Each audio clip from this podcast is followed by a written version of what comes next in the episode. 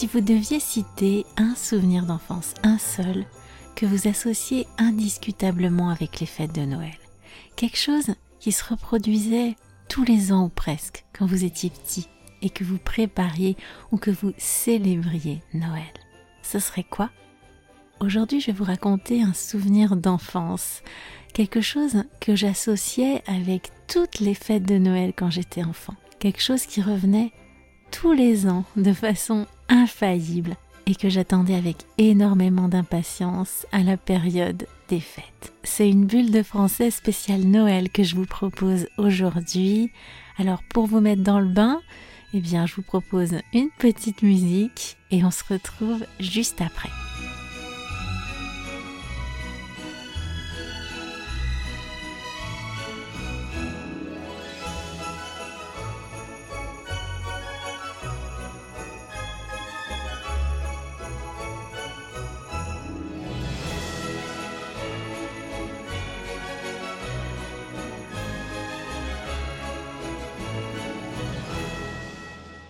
Salut à toutes et à tous, j'espère que vous allez bien, que cette période de Noël est propice pour vous à la joie, à la bonne humeur, au plaisir des préparatifs, au plaisir d'être en famille.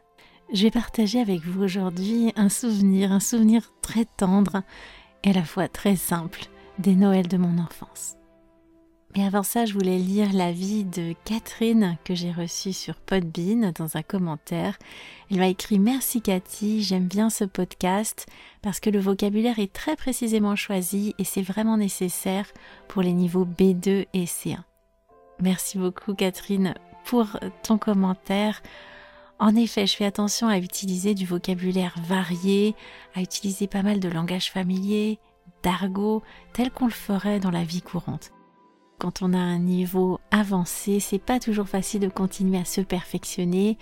Parfois les ressources sont pas très intéressantes ou alors si on utilise les ressources qui sont créées euh, pour les natifs, eh bien des fois c'est un peu trop difficile ou bien on a du mal à savoir euh, comment s'y prendre pour acquérir ce vocabulaire, ces expressions idiomatiques, tout l'argot qu'on emploie.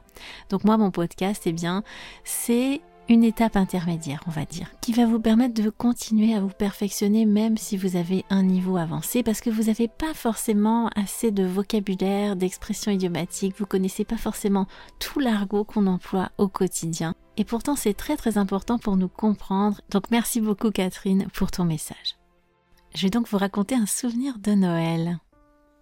S'il y a une chose que j'associe aux fêtes de Noël, c'est le sapin.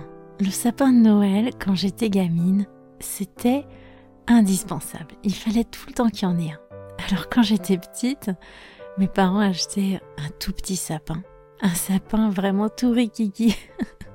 Il était à peine plus haut que moi d'ailleurs quand je revois les photos, c'est un petit peu ridicule.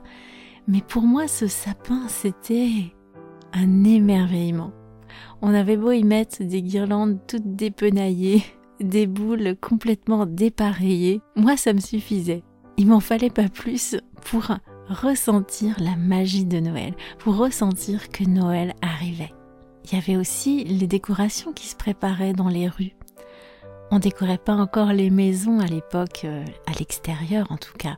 On décorait l'intérieur. Mais devant les maisons, il n'y avait rien. Aujourd'hui, ça peut arriver qu'on voit des maisons en France avec euh, des guirlandes lumineuses à l'extérieur un petit peu trop à mon goût parfois d'ailleurs. Mais quand moi j'étais gamine, bah, ça se faisait pas du tout. Dans le secteur où j'habitais, dans la campagne, il y avait une maison avec un jardin. Et dans ce jardin, il y avait un grand sapin. Et chaque année, à la période de Noël, quelques semaines avant Noël, les gens qui habitaient là, eh bien, ils décoraient le sapin avec des guirlandes lumineuses.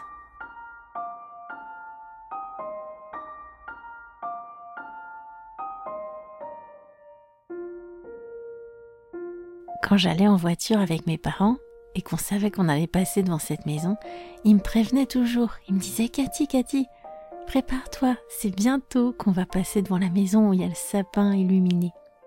Alors moi j'attendais à la fenêtre de la voiture avec impatience, je scrutais l'horizon jusqu'à apercevoir les petites lumières au loin. Et quand on passait devant le sapin illuminé, c'était le bonheur. J'étais complètement en extase devant cette guirlande électrique. J'attendais avec tellement d'impatience la période de Noël pour pouvoir voir ce sapin illuminé en pleine campagne. Dans mon jardin aujourd'hui, j'ai un immense sapin. On a calculé une fois pour savoir à peu près euh, quelle taille il devait faire et il doit faire euh, plus de 20 mètres. Et tous les ans, je me dis, ça serait tellement chouette si on pouvait le décorer, mais il est vraiment trop grand. En fait, il y a des grands sapins dans pas mal de jardins près de chez moi. C'est tout simplement parce que autrefois, ça se faisait souvent d'acheter un sapin avec les racines. On l'achetait en pot. Les petits sapins que mes parents ils achetaient, c'était comme ça, c'était des petits sapins en pot. Et parfois, eh ben, on les plantait dans le jardin. La plupart du temps, ils prenaient pas racines, mais parfois ça arrivait qu'il y en ait un qui s'enracine et qui continue à pousser. Et donc où j'habite aujourd'hui, c'est pas du tout la maison de mon enfance, mais où j'habite aujourd'hui, il y a plusieurs jardins où il y a des très grands sapins d'une vingtaine de mètres. Et en fait, autrefois, bah, ça a été tout simplement des petits sapins de Noël qui ont été achetés en pot et puis plantés au fond du jardin. Aujourd'hui, ils sont devenus immenses et même si on peut pas les décorer, bah, rien que de regarder par la fenêtre, moi je trouve que ça donne tout de suite l'ambiance de Noël. J'ai même l'impression d'être un petit peu en forêt, à la montagne, à l'approche des fêtes. J'espère que vous avez apprécié ce petit épisode, cette petite bulle de Noël. D'ailleurs, vous aviez peut-être déjà écouté ce souvenir où je vous ai parlé du sapin qui était illuminé tous les ans dans la campagne près de chez moi. Je l'avais raconté dans une vidéo et d'ailleurs, j'ai un PDF que vous pouvez télécharger euh, où je vous propose eh bien d'écouter cette vidéo, mais aussi de lire un récit, un récit de ce souvenir que je vous ai raconté aujourd'hui. Et vous allez voir qu'entre la vidéo ou cet épisode du podcast et le récit écrit, eh bien, il y a une grosse différence parce qu'on n'écrit pas du tout de la même façon qu'on parle.